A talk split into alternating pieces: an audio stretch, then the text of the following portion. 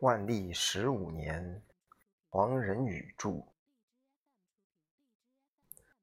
在平日，皇帝一天要批阅二十至三十件本章，这些本章都写在一张长纸上，由左向右折为四页、八页、十二页不等，因而也简称为折。本章的种类很多，样式、字体大小。每页字数以及行文口气等都因之而各不相同，但概括来说，则分为两种：其一，各衙门以本衙门名义呈送的，称为题本，题本由通政司送达宫中；其副本则送给给事中办事处即六科廊坊。题本中的内容大都属于例行公事。很少会引起争执。其二，京官以个人名义呈送的称为奏本，奏本所呈奏的事项实久在呈奏者的本职之外。例如，礼部官员议论军政，军政官员批评礼仪，因为属于个人的批评或建议，所以事先不必通知自己的上级，也不必另备副本。奏本由呈奏者自己送到会稽门，由掌门太监接受。由于这样，奏本的内容在皇帝批示并送交六科廊坊抄写公布以前，别人是无从知悉的。在全体臣僚中引起震动的本章，往往属于这一类奏本。万历登基之初批阅本章，只是按照大办冯保的指导。把张先生或其他大学士的票拟改用朱笔批写，就算完成了职责。其中有些本章的批示极为简易，例如“如你知道了”，简直和练习书法一样。而且按照惯例，皇帝仅仅亲自批写几本，其他的批写就由司礼监秉笔太监用朱笔代劳。这朱笔所代表的是皇帝的权威，如果没有皇帝的许可而善用朱笔，就是矫诏，一律应判处死刑。但即使是这种例行的批语，不到十岁的万历皇帝恐怕还是无法理解它的全部含义的。例如，知道了，实际的意义是对本章内的建议并未接受。但也不必对建议者给予处罚，这种深微奥妙之处，也只是随着他年龄的增长而逐渐加深理解。重要官员的任命及人事大权，也是绝不容许由旁人代理的。做出这一类决定，总是先由张居正和吏部提出几个人的候选名单，而由皇帝圈定其中之一。万历皇帝虽然年幼，他已经懂得了排在第一的是最为称职的人选。只要拿起朱笔，在此人的名字上画上一圈，就可以体现他的无上权威。他从即位以来就不断受到这样的教育。他之所以能贵为天子，乃是天意。天意能否长久保持不变，则在于人和。要使百姓安居乐业，他应当审慎地选择称职的官吏；而要选择称职的官吏，他又必须信任张先生。上述情况表明，张居正在人事任免中起着实际上的决定作用，这就理所当然地招致了不满。在万历十二岁的那一年，他几次接到弹劾张居正的本章，有人说他擅作威服。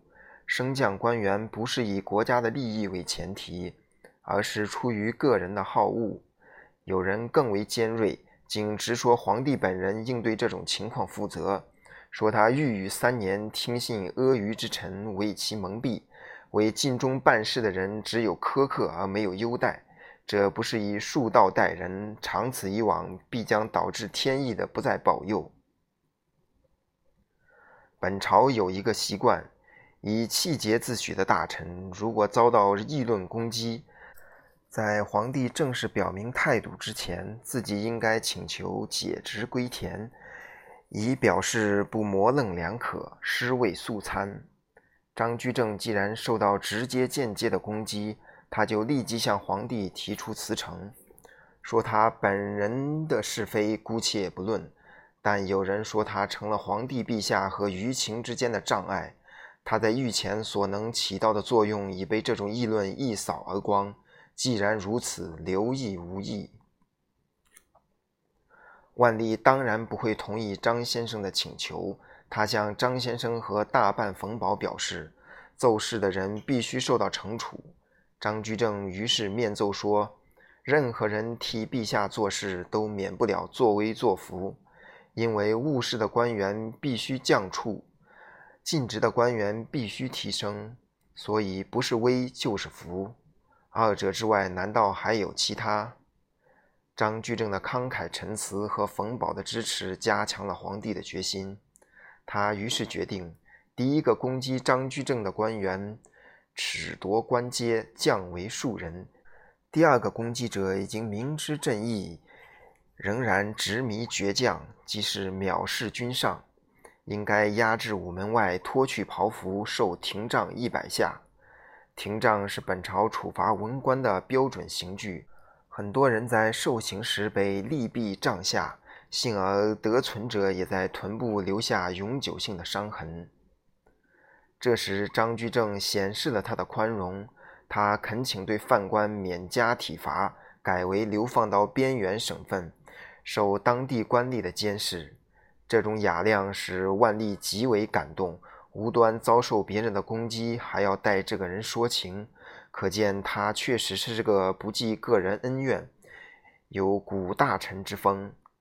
然而，万历所不会理解的是，权倾朝野的张居正，他的作威作福已经达到了这样的程度，凡是他所不满的人，已经用不着他亲自出面，而自有其他的内外官员对此人投井下石，以此来讨好首辅。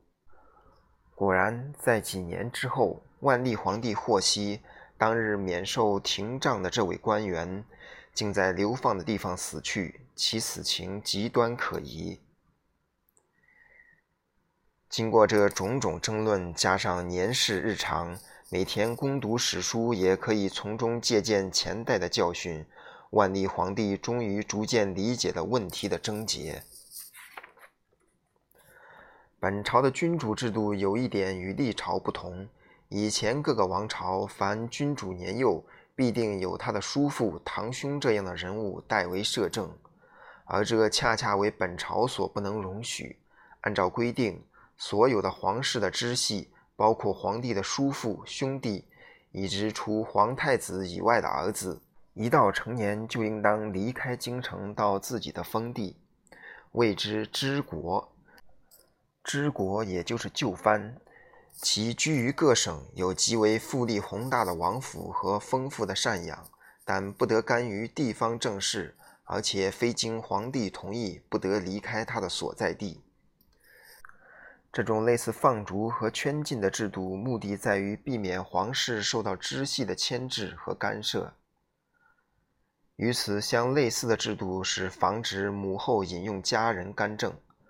后妃选自良家，但多非出自有声望的巨家大族。以万历的外祖家族为例。李伟家境贫寒，直到女儿被封为皇妃，他才得到了伯爵的封号。但这所谓伯爵，不过是军队中的一个名誉军官，除了朝廷举行各项礼仪时位居前列以外，并没有其他任何特殊的权利，而且俸给甚低，甚至不付家用。李伟在京城中大做揽纳物资于仓库的经济。原因之一即在于此，他还有一个儿子，即慈圣太后的弟弟，身份却是宦官。本朝在开国之初曾经设立过丞相的职位，但前后三人都为太祖洪武皇帝所杀，并下令从此不再设置。以后有谁敢建议复设丞相者，全家处死。经过一个时期。内阁大学士在某种程度上行使了丞相的职责，但从制度上来讲，这种做法时有暧昧不明之处。大学士原来属于文学侍从之臣，由于殿试时文理出众，名列前茅，就可以进入翰林院，给予博览群书的深造机会。翰林几经升转，其中最突出的人物就可以被任命为大学士，供职于文渊阁，其职责为替皇帝撰拟诏告、润色御批公文的词句。由于文渊阁是皇帝的文书机构。和皇帝最为接近，在不设丞相的情况下，这个机构的职权就由于处理政事的需要而越来越大。大学士一职也变成了皇帝的秘书而兼顾问，虽然他们并不负名义上的行政责任。在万历的祖父嘉靖皇帝以前，内阁大学士为三人至六人，皇帝可能对其中的一人咨询较为频繁。但从名义上来讲，他和其他的几位大学士仍然处于平等的地位。这以后情况发生了变化，张居正名为首辅，或称为元辅，其他大学士的任命则出于他的推荐。皇帝在圣旨中也明确规定，他们的职责是辅助元辅办事。大学士之中有了主次之分。造成了今后朝臣之间的更加复杂的纠纷局面。本朝这种以阁臣代行相职的制度，来源于开国之君为了巩固政权而做出的苦心设计，目的是为了皇权不被分割而不至为旁人取代。这种皇帝个人高度集权的制度，在有明一代贯彻始终。从理论上来讲，皇帝的大权不应旁落，但这种理论并不总是能和实际相一致的。万历皇帝九岁临朝，又如何能指望他乾纲独断，对国家大事亲自来做出决定？多年之后，万历皇帝回顾当年的情形，也会清楚地记得，他只不过是把大办冯保的指示告诉元辅张先生。又把元辅张先生的票拟按照大办冯保的建议写成朱批。对于年幼的万历皇帝，张冯二人都不可或缺，但在他聪明之际，自然也绝不可能预见到内阁大学士和司礼太监的密切合作，会给今后的朝政带来多么严重的后果。